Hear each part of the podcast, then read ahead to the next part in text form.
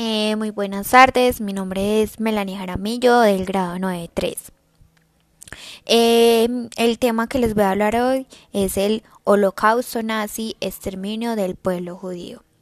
El holocausto fue el asesinato masivo de millones de personas a manos del régimen nazi durante la Segunda Guerra Mundial que desarrolló entre 1939 y 1941.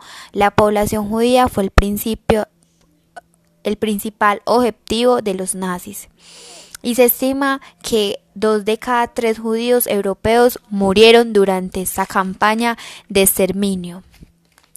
Em, también la decisión de Nazi de llevar a la práctica el genocidio fue tomada entre finales del verano y principios del otoño de 1940.